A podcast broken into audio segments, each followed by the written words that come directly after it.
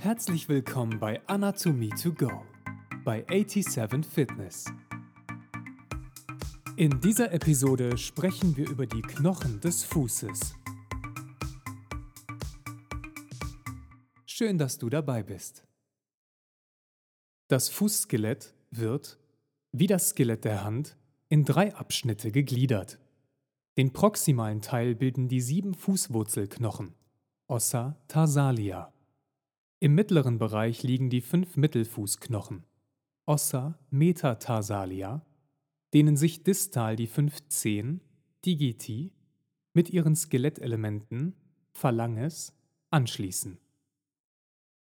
Im anatomischen Schrifttum wird der Bereich der Fußwurzelknochen als Fußwurzel, Tarsus, der Abschnitt der Ossa metatarsalia als Mittelfuß, Metatarsus und die Zehenregion als Vorfuß, Antetarsus, bezeichnet. Die Knochen des Fußskeletts werden in einen medialen und einen lateralen Strahl unterteilt. Zum medialen, tibialen Strahl gehören das Sprungbein, Talus, das Kahnbein, Os naviculare, die drei Keilbeine, Ossa cuneiformia sowie die Mittelfußknochen 1 bis 3. Ossa metatarsi und die entsprechenden Zehen 1 bis 3 Digiti. Den lateralen, fibularen Strahl bilden das Fersenbein Calcaneus, das Würfelbein Os cuboideum sowie die Ossa metatarsalia und die Digiti 4 und 5. Die beiden Fußstrahlen liegen distal nebeneinander im proximalen Bereich überlagert der mediale Strahl den lateralen. Auf diese Weise entstehen Längs- und Querwölbung des Fußes. Die Fußwurzelknochen Die sieben Fußwurzelknochen sind ihrer hohen Beanspruchung entsprechend kräftig gebaut. Sie zählen zu den kurzen Knochen und bestehen aus einem Spongiosakern, der von einer unterschiedlich dicken Corticalis umgeben ist. Die Spongiosa-Trabekel der einzelnen Knochen lassen eine trajektorielle Struktur erkennen. Unter Trajektorien versteht man in der Medizin unsichtbare Kraft- bzw. Spannungslinien, an denen sich die Trabekel der Spongiosa ausrichten. Eine den Skelettelementen der Handwurzel vergleichbare Anordnung der Ossa tarsalia kann man am Fuß nur im distalen Abschnitt des Tarsus beobachten. Hier liegen die Ossa cuneiformia mediale, intermedium und laterale sowie das Os cuboideum in einer Reihe nebeneinander und artikulieren an der Liefranche'schen Gelenklinie mit den Basen der Mittelfußknochen. Die Liefranche'sche Gelenklinie, benannt nach dem französischen Chirurgen Jacques Liefranc, wird auch als Amputationslinie zwischen Tarsus und der Basis der Mittelfußknochen verwendet der proximale Abschnitt des Tarsus besteht im Gegensatz zur Handwurzel nur aus zwei Skelettelementen, Talus und Calcaneus, die jedoch nicht nebeneinander, sondern übereinander liegen. Gelenkigen Kontakt mit den Knochen des Unterschenkels hat nur der auf dem Calcaneus ruhende Talus. Zwischen proximalem und distalem Abschnitt der Fußwurzelknochen liegt das Os naviculare. Das Sprungbein. Über den Talus wird im oberen Sprunggelenk die Last des Körpers auf den Vor- und Rückfuß übertragen. Das Sprungbein bildet damit den Schlussstein der Fußwölbung. Der mit seiner Längsachse nach vorn medial ausgerichtete Talus steht im oberen Sprunggelenk mit Tibia und Fibula in Verbindung. Er hat im unteren Sprunggelenk Kontakt mit dem Os naviculare und dem Calcaneus sowie mit dem Pfannenband. Ligamentum calcaneonaviculare plantare. Man unterscheidet am Sprungbein von proximal nach distal Corpus, Collum und Caput tali. Der Taluskopf artikuliert in der Facies articularis navicularis mit dem Os naviculare und dem Pfannenband. Den Übergang zwischen Taluskopf und Körper bildet dorsal und seitlich der knorpelfreie Talus Hals. Plantar geht die Gelenkfläche des Taluskopfes kontinuierlich in zwei durch eine transversale Leiste voneinander abgesetzte, bikonvexe Gelenkfacetten über. Die beiden Gelenkflächen artikulieren als Teil des unteren Sprunggelenks mit den entsprechenden Gelenkflächen des Calcaneus. Selten sind die beiden Gelenkflächen durch eine knorpelfreie Zone vollständig voneinander getrennt. Am Corpus tali liegen dorsal und seitlich die Gelenkflächen der Gelenkrolle, Trochlea tali, die mit der Malleolengabel im oberen Sprunggelenk artikuliert. Die Talusrolle ist vorn breiter als hinten und weist drei Gelenkflächen auf. Die Facies superior, die Facies malleolaris medialis und die Facies malleolaris lateralis. Die Facies superior der Trochlea tali ist bikonvex gekrümmt und wird auch als Rollenmantel bezeichnet. Im mittleren Bereich hat die Gelenkfläche eine von proximal nach distal ziehende, rinnenförmige Vertiefung, die seitlich von einer medialen und lateralen Facette flankiert wird. Die Ausrichtung dieser Rinne entspricht der durch die Torsion des distalen Tibiaendes bedingten Auswärtsstellung der Füße. Die Facies superior artikuliert mit der Facies articularis inferior tibiae. Die beiden seitlichen Gelenkflächen der Trochlea tali nennt man auch Rollenwangen. Bei erhaltener Gelenkknorpelbedeckung hebt sich im Übergang zur Facies malleolaris lateralis häufig eine dreieckige Facette, die sogenannte Forsätsche Schrägkante ab die bei starker Plantarflexion mit der Unterseite des Ligamentum tibiofibulare posterius in Kontakt tritt. Hinten endet das Corpus tali mit einem Fortsatz, dem Processus posterior. Er wird durch eine rinnenförmige Vertiefung, in der die Sehne des Musculus flexor hallucis longus zieht, in einen kleineren medialen und einen größeren lateralen Höcker unterteilt. Tuberculum mediale und Tuberculum laterale. In einem Drittel der Fälle kommt im vorderen lateralen Abschnitt der Talusrolle eine weitere dreieckige Gelenkfacette vor, die mit dem Ligamentum tibiofibulare anterius Kontakt hat.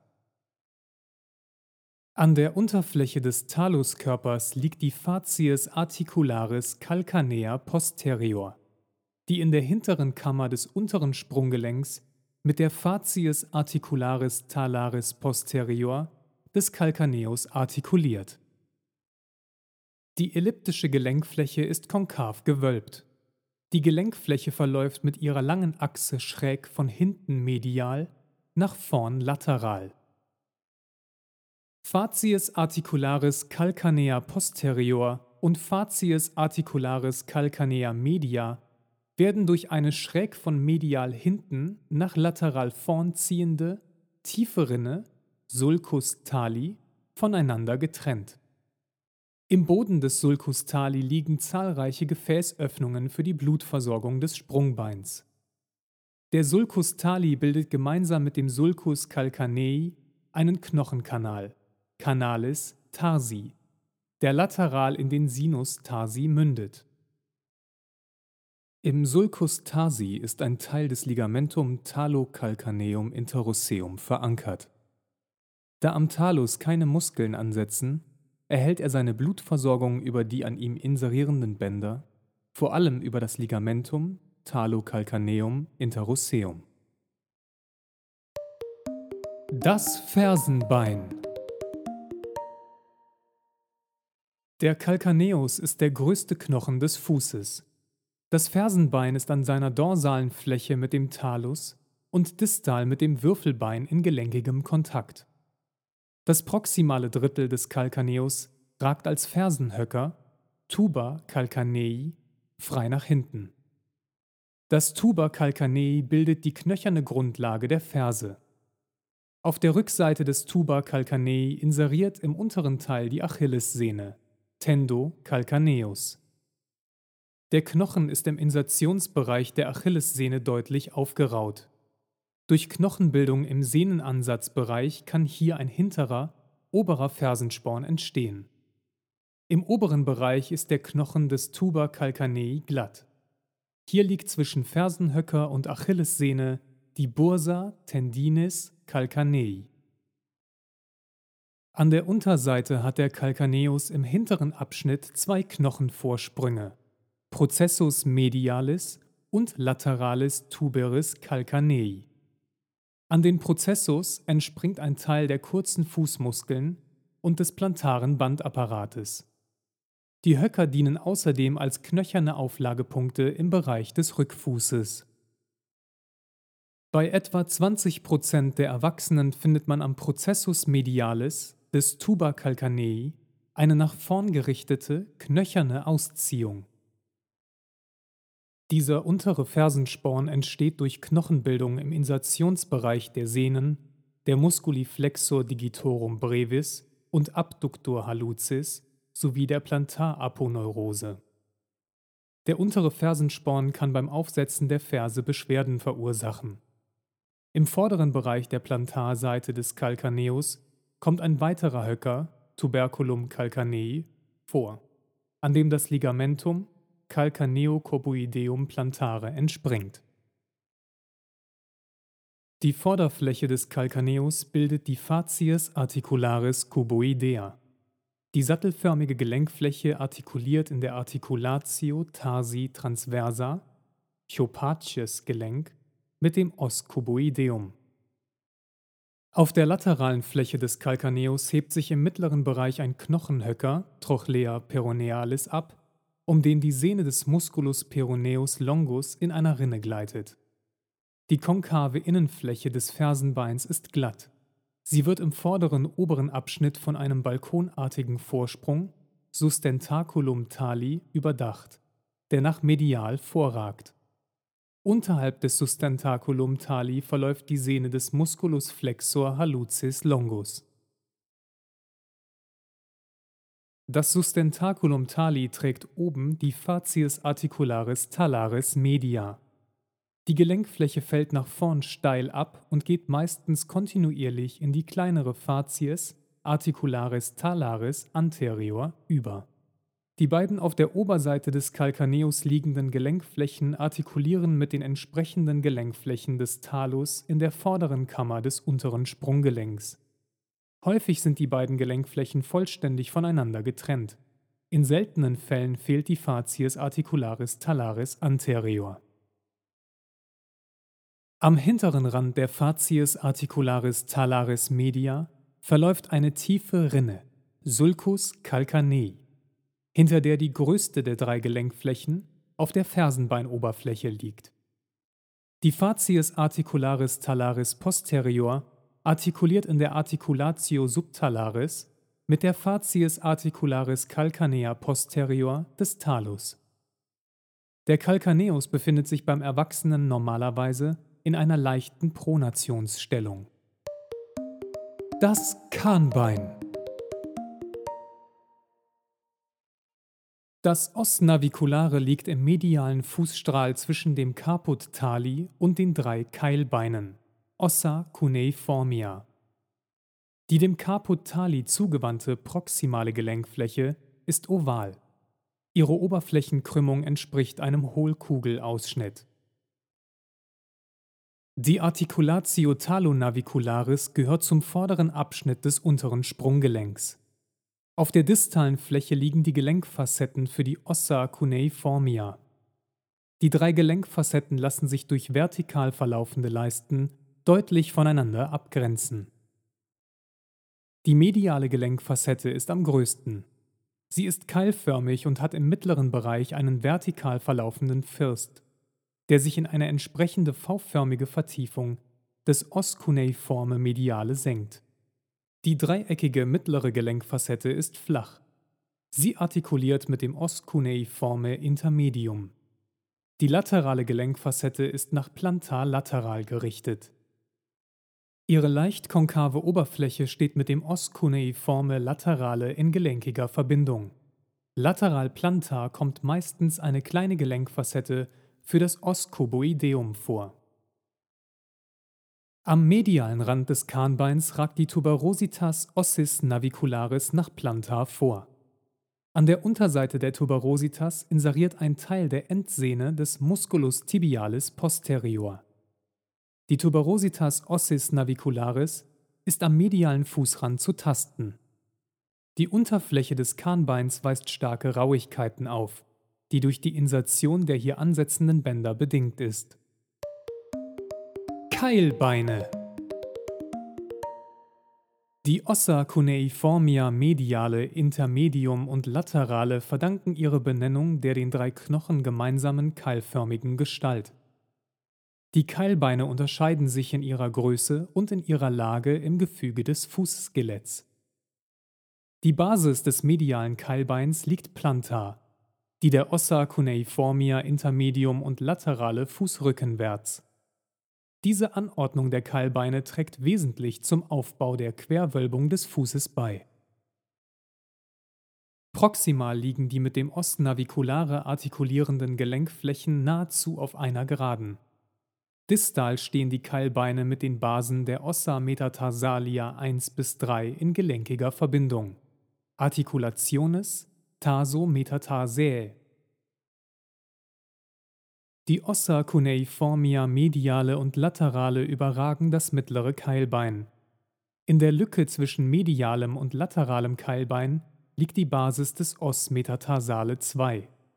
Die Gelenksparten der Articulationes tarsometatarsäe, Liffranche Gelenklinie, liegen somit nicht in einer Ebene, sondern die Gelenklinie ist im Bereich des zweiten Strahles nach proximal versetzt. Seitlich stehen die Keilbeine untereinander und das Os cuneiforme laterale mit dem Os cuboideum in gelenkiger Verbindung. Die Ossa cuneiformia mediale und laterale artikulieren seitlich außerdem mit der Basis des Os metatarsale 2.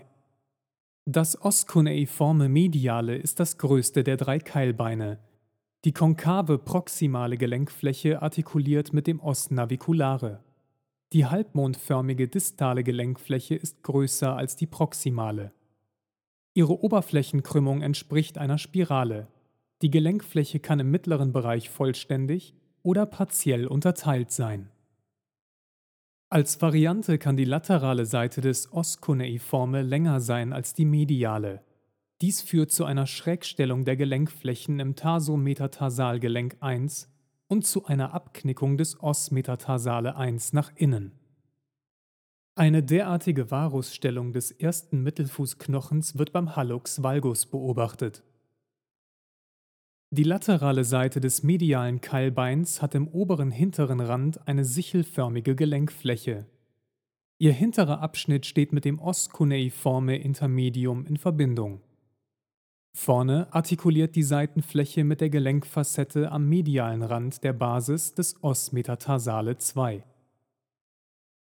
Der nicht von Knorpel bedeckte Teil der lateralen Fläche des Os cuneiforme mediale ist an den Insertionsstellen des Ligamentum intercuneiforme interosseum und des Ligamentum cuneometatarseum, Liffranches Band, aufgeraut. Am tastbaren Rand des Os cuneiforme mediale verläuft im unteren Bereich eine nach distal gerichtete Rinne, in der die Sehne des Musculus tibialis anterior verläuft. Das Os cuneiforme intermedium ist das kleinste der drei Keilbeine. Proximal artikuliert das mittlere Keilbein mit dem Os naviculare. Die dreieckige, leicht konkave Gelenkfläche liegt der mittleren Facette der distalen Kahnbeingelenkfläche an. Die distale Gelenkfläche des Os cuneiforme intermedium ist mit der Basis des Os metatarsale 2 verbunden. Die mediale Seitenfläche hat am oberen hinteren Rand eine Gelenkfläche für das mediale Keilbein. Die Gelenkfacette für das laterale Keilbein liegt ebenfalls im hinteren oberen Bereich der lateralen Seitenfläche. Dort, wo an den Seitenflächen die Zwischenknochenbänder inserieren, ist der Knochen stark aufgeraut. Das Os cuneiforme laterale artikuliert vorn mit der Basis des Os metatarsale 3 und hinten mit der lateralen Facette der distalen Gelenkfläche des Os naviculare. An der medialen Seitenfläche liegt im hinteren oberen Abschnitt die Gelenkfläche für das Os cuneiforme intermedium Am vorderen medialen Seitenrand artikuliert die Basis des Os metatarsale 2 mit dem lateralen Keilbein. Die Gelenkfläche kann sehr klein sein oder fehlen. Über eine große, runde Gelenkfläche auf der lateralen Fläche steht das laterale Keilbein mit dem Os cuboideum in Verbindung. Am vorderen Seitenrand treten variable Facetten für die Basis des Os metatarsale 4 oder für den vorderen Bereich des Os cuboideum auf. Hey, schön, dass du noch dabei bist. Das war bisher einiges an Input, oder? Gönnen wir uns eine kurze Pause.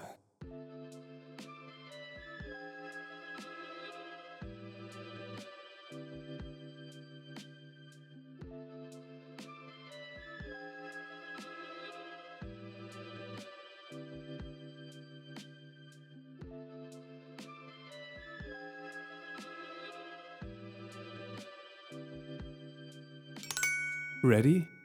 Okay, weiter geht's. Das Würfelbein. Das Oscuboideum liegt im lateralen Fußstrahl und ist lateral kürzer als medial. Das Würfelbein hat proximal eine sattelförmige Gelenkfläche für den Calcaneus und distal zwei konvex gekrümmte Gelenkfacetten für die Basen der Ossa metatarsalia 4 und 5.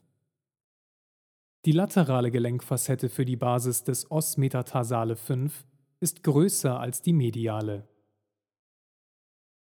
Die mediane Seite des Würfelbeins hat hinten oben eine ovale Gelenkfläche für das Os cuneiforme laterale. Unterhalb der Gelenkfacette liegt ein großes Foramen nutricum, Ernährungsloch. Der Knochen der medialen Seite ist im übrigen Bereich stark aufgeraut. Hier inseriert das kräftige Ligamentum cuneocoboideum interosseum. Als Variante kann an der hinteren medialen Kante eine Gelenkfacette für das Os naviculare ausgebildet sein. An der Außenfläche des Os cuboideum beginnt eine Rinne für die Sehne des Musculus peroneus longus, die sich an der Plantarseite nach medial vorn fortsetzt. Proximal von der Rinne wölbt sich der Knochen nach lateral plantar als Tuberositas ossis cuboidea vor. Diese Rauigkeit dient der langen Peroneus-Sehne als Widerlager. Der Knochen hat dort, wo die Sehne über ihn hinweg gleitet, eine Knorpelbedeckung. Mittelfußknochen Die fünf Mittelfußknochen sind Röhrenknochen, an denen man drei Abschnitte, Basis, Korpus und Caput unterscheidet. Die Knochen haben im Schaftbereich auf der Plantarseite eine konkave Wölbung, die beim Os metatarsale 1 am deutlichsten ausgeprägt ist.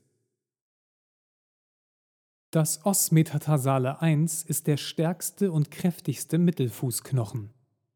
Am längsten ist das Os metatarsale 2. Seiner hohen Beanspruchung entsprechend ist auch der fünfte Mittelfußknochen im Vergleich mit den Ossa metatarsalia 2 bis 4 kräftig gebaut. Die Basen der Ossa metatarsalia sind mit Ausnahme des Os metatarsalia 5 keilförmig gestaltet. Ihre Basis weist nach dorsal, ihre Spitze nach plantar. Die proximalen Gelenkflächen artikulieren mit den Ossa cuneiformia und dem Os cuboideum. Über seitliche Gelenkflächen stehen die Mittelfußknochen 2 bis 5 untereinander in Verbindung. Articulationes intermetatarsae. Die Ossa metatarsalia 1 und 2 weisen normalerweise keine seitliche Gelenkverbindung auf. Der zweite Mittelfußknochen steht an seiner Basis auch mit den ihn einkeilenden Ossa cuneiformia mediale und laterale in Kontakt. Die Basis des Os metatarsale 1 hat plantar-lateral einen großen Höcker, Tuberositas ossis metatarsalis 1, der dem Musculus peroneus longus als Ansatz dient. An der Basis des Os metatarsale 5 liegt lateral ebenfalls ein Knochenvorsprung, Tuberositas ossis metatarsalis 5, an dem der Musculus peroneus brevis inseriert. Die Tuberositas ossis metatarsalis 5 ist am seitlichen Fußrand tastbar. Der Schaft der Mittelfußknochen hat eine dreieckige Querschnittsform. Am Os metatarsale 1 liegt die Basis des Dreiecks plantar, an den übrigen Mittelfußknochen ist sie nach dorsal medial verlagert. Diese sogenannte Torsion der Mittelfußknochen kommt durch die unterschiedliche Lage und Ausrichtung der Mittelfußbasen und Köpfe zustande. Die Schäfte der Mittelfußknochen werden auf Biegung beansprucht. Wie die Materialverteilung im Querschnitt zeigt, liegt die Hauptbeanspruchungsebene am Os metatarsale 1 in der Sagittalen. Bei den Ossa metatarsalia 2 bis 4 verläuft sie von medial dorsal nach lateral plantar. Die Köpfe der Mittelfußknochen bilden mit den Gelenkflächen der Grundphalanxbasen die zehn Grundgelenke Articulationes metatarsophalangeae. Die Form der Gelenkkörper und Gelenkflächen ist an den Köpfen der Ossa metatarsalia 2 bis 5 ähnlich. Aufgrund ihrer seitlichen Abplattung weisen die Köpfe eine Walzenform auf. Die Gelenkflächen dehnen sich plantar weiter aus als dorsal. Sie enden plantar in Form von zwei Zipfeln, von denen der laterale meistens weiter nach proximal reicht als der mediale. Im seitlichen oberen Bereich liegen am Übergang zwischen Schaft und Kopf deutlich vorspringende Knochenhöcker, an denen der Bandapparat inseriert. Das Caput ossis metatarsalis 1 unterscheidet sich von den übrigen Metatarsalköpfen. Die breite Gelenkfläche hat im dorsalen Bereich ovoide, eiförmige Gestalt. Sie läuft plantar in zwei rollenförmigen Rinnen aus, die durch einen sagittalen Knochenfürst voneinander getrennt sind. In den Rinnen gleiten das mediale und das laterale Sesambein der Großzehe, Hallux. Die Ossa sesamoidea im Bereich des Großzehengrundgelenks sind konstante Sesambeine. Die halbkugelförmigen Knochen sind in die Sehnen der Großzehe und den Kapselbandapparat des Großzehengrundgelenks eingelagert. Am medialen Sesambein inserieren der Musculus abductor hallucis und das Caput mediale des Musculus flexor hallucis brevis. Am lateralen Sesambein setzen das Caput laterale des Musculus flexor hallucis brevis und der Musculus adductor hallucis mit seinen beiden Köpfen an. Zwischen beiden Sesambeinen verläuft die Sehne des Musculus flexor hallucis longus. Jedes Sesambein hat dorsal eine keilförmige Gelenkfläche, die mit dem rinnenförmigen Gleitlager an der plantaren Seite des Caput ossis metatarsalis 1 artikuliert. Inkonstant kommen Sesambeine auch auf der Plantarseite über den Metatarsalköpfen der übrigen Mittelfußknochen vor. Zehenknochen Der knöcherne Aufbau der Zehen hat viele Gemeinsamkeiten mit dem der Finger. Skelettelemente der Zehen 2 bis 5 sind die drei gelenkig miteinander verbundenen Phalangen. Phalanx proximalis, Grundglied, Phalanx media, Mittelglied und Phalanx distalis, Endglied. Die Großzehe, Hallux, besteht wie der Daumen aus zwei Phalangen, Phalanx distalis und Phalanx proximalis. Die Kleinzehe, Digitus minimus, kann ebenfalls als Variante nur zwei Phalangen haben, da ihr Mittel- und Endglied häufig zu einem Skelettelement miteinander verschmelzen. Die Phalangen sind kleine Röhrenknochen. Man unterscheidet an jeder Phalanx Basis, Corpus und Caput phalangis. Die Phalangen der Großzehe sind am kräftigsten. Die Skelettelemente der vierten und fünften Zehe sind im Vergleich mit der zweiten und dritten Zehe schwach ausgebildet. Die Mittelphalanx der Zehen 3 bis 5 sind sehr kurz. Die Länge der Zehen variiert. Nach der Lage der Zehenspitze am ersten und zweiten Strahl unterscheidet man verschiedene Fußformen. Häufig ist die zweite Zehe, vor allem beim Kind, länger als die Großzehe. Man bezeichnet diese Form als griechische Fußform. Von einer ägyptischen Fußform spricht man, wenn die zweite Zehe kürzer ist als die Großzehe. Die Zehenspitzen liegen bei der ägyptischen Fußform auf einer von distal medial nach proximal lateral abfallenden Linie. Zwischen diesen beiden Fußformen gibt es verschiedene Übergänge, intermediäre Typen. Die Länge der Zehen soll Einfluss auf die Entstehung verschiedener pathologischer Deformitäten der Zehen haben. An den Basen der Phalanges proximalis 2 bis 5 liegen plantar auf der medialen und lateralen Seite Knochenhöcker, an denen die Kollateralbänder und die Musculi interossei inserieren. Die Gelenkflächen zwischen Grund- und Mittelphalanx sind von ähnlicher Gestalt. Die rollenförmigen Gelenkflächen der Köpfe haben im mittleren Bereich eine Führungsrinne, in die sich die keilförmig vorspringende Gelenkfläche an den Basen der Mittel- und Endphalangen hineinsenkt. Die Köpfe der Phalanges distalis verbreitern sich pilzförmig. Plantar ist der Knochen des distalen Endes im Verankerungsbereich des Bindegewebes der Zehenkuppen stark aufgeraut. Diese Aufrauung nennt man Tuberositas phalanges distalis. Zusammengefasst.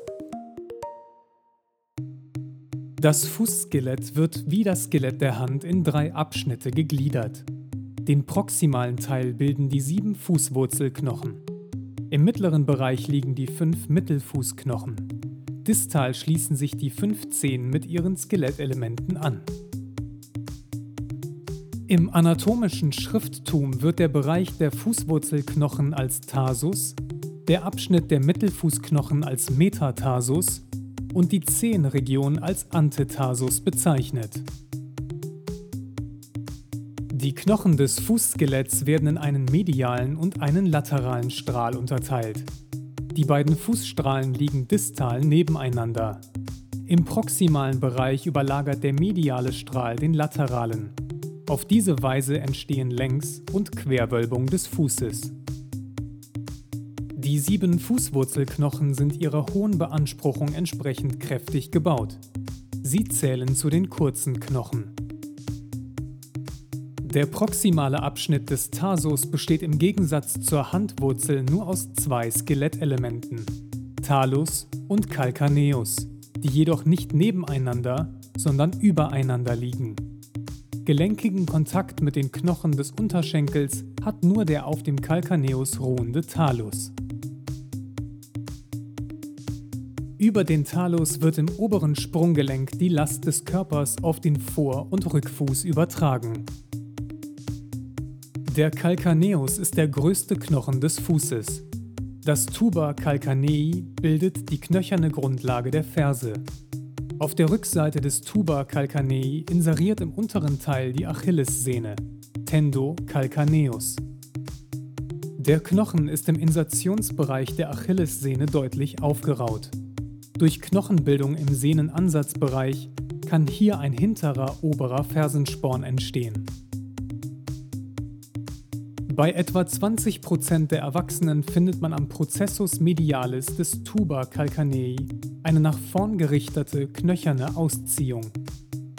Dieser untere Fersensporn entsteht durch Knochenbildung im Insertionsbereich der Sehnen sowie der Plantaraponeurose.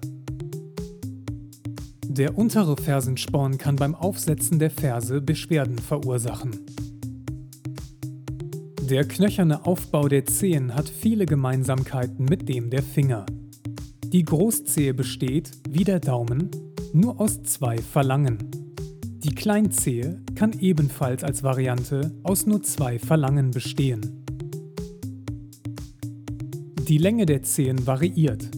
Nach der Lage der Zehenspitzen am ersten und zweiten Strahl unterscheidet man verschiedene Fußformen. Häufig ist die zweite Zehe, vor allem beim Kind, länger als die Großzehe. Man bezeichnet diese Form als griechische Fußform. Von einer ägyptischen Fußform spricht man, wenn die zweite Zehe kürzer ist als die Großzehe. Jetzt bist du gefragt. Aus wie vielen Phalangen besteht die Großzehe? 2. Nach der Lage der Zehenspitzen am ersten und zweiten Strahl unterscheidet man welche Fußformen? die ägyptische und die griechische Fußform. In welche Strahlen unterteilt man die Knochen des Fußskeletts? In einen medialen und einen lateralen Strahl. Zu welchen Knochen zählen die sieben Fußwurzelknochen? Sie zählen zu den kurzen Knochen. Das war Anatomy to Go bei 87 Fitness. Wir danken dir fürs Zuhören und hoffen, dass dir diese Episode gefallen hat.